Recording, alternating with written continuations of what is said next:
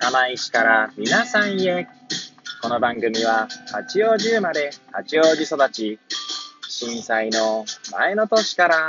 釜石で働くポンコツの頭の中をゆるーりと紹介していく、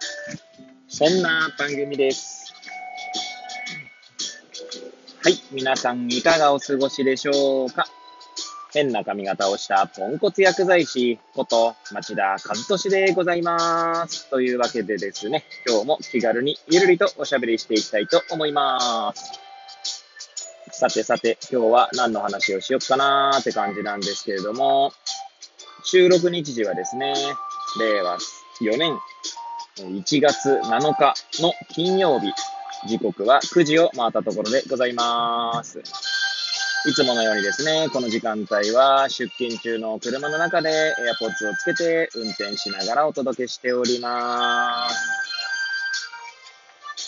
はい。で、ね、何の話をしようか問題ですけれども、えーちょうど現在ですね、読み進めております。まあ、Kindle 端末でね、読んでおりますけれども、えー山口周さんのですね、書いた本であります。独学の技法ですね。はい。まあ、ちょうど昨日でま半分ぐらい読み終えてましたかね。はい。まあそんな別にね、私はいつもハイペースで読んではいないので、ね、なんせ、え布団の中でですね、はい。もう途中寝落ちしそうになることもあるんですけれども、はい。まあちょっとですね、それを読んでてですね、またいろいろ考えたところというか気づいたことがありましたので、えちょっと語ってみようかななんて思います。はい。えー、まあ、もしよければですね、最後までお聞きいただければ幸いでございます。はい。で、まあ、山口周さんの本、まあ、独学の技法ですけれども、まあ、独学についてですね、まあ、ちゃんと体系立てて、えー本も紹介されている、おりますね。はい。まずそもそも、まあ、以前の放送でもお伝えしましたけれども、山口周さんはですね、独学というものをですね、まあ、4つの、まあ、なんだろう、フォーマットって書いてあったかな。まあ、独学のシステムについてですね、4つのフォーマットで、えーちゃんと説明しているんですね。えーまず最初が戦略。はい。えーで、その次が、えーインプットですね。で、そしてその次、えー三つ目が構造化、そして抽象化。そして最後四つ目がストックですね。で、まあ今ですね、あまあその本の中にはですね、インプットについてはまあ読書とか書かれているんですけれども、その、私が今読んでるのはインプットのところなんですね。はい。で、まあ読書の読み方、読書でね、本の読み方もいろいろ細かく語られているんですけど、まあある一、そのインプットのですね、中のある一節がですね、私の中で結構印印象的だったんですね。で、それは何かというと、まあ、ある時期にですね、もう、過剰なまでにというか、インプット、大量なインプットをし続けた人が、まあ、なんだろう、アウトプットアウトプットし続けることができるみたいな話ですね。まあ、できるとは言ってないんですけど、そういった例があるっていうことなんでしょうね。えこの本、その文章の前提として書かれていたのは、まあ、人生においてですね、インプットとアウトプットの量は、まあ、同じ、イコールになり得るみたいなことだったかな。はい。インプットした量が、つまり、まあ、100あったとしたら、やっぱアウトプットした量も、その、まあ、100を超えることはないっていうことなのかな。ちょっと私もそこは、もしかしたら誤読が入ってるかもしれませんけれども、はい。で、まあ、その、ある時期にですね、もう、過剰なまでにインプットした人という例でですね、えー、2名、そこの文文章の中にですね、語られておりました。一人目がですね、斎藤隆先生って、あの、明治大学かなんかのね、よくあの、テレビでも出る方だと思うんですけど、はい。声に出して読みたい日本語だったかな？っていうので、確か大ベストセラーかなんかを叩き出して、まあ、その後ですね、年間2、30冊ぐらい書いてるとかって書いてありましたかね、その本にはね。まあ、私も斎藤隆さん先生の著,、えー著作っていうのは全部把握してるわけじゃないので、えー、まあ、なんともね、えー、事実関係はよくわかりませんが。はい。あとはですね、あの、私、内田一樹さんでしたっけか、あの、内田で、樹木の樹って書く方ですね。いつもこの方の名前をちゃんと読めないっていう ことがありますけれども、はい。も同じようにやはり大量なインプットをしていたと言ってましたね。はい。で、まあ私はこれを聞いてですね、まあ思ったのが、まあ、まず思いついたことがあってですね、まあ私の尊敬するですね、青島修一先生って薬剤師の方がいらっしゃるんですけれども、まあ、この方もですね、もう毎日毎日大量のインプットをしているんですね、やっぱりね。はい。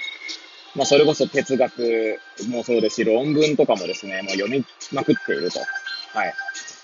で、やはり、そ、その方を見てみても、大量インプットが、まあ、まあ、必要というか、まあ、アウトプット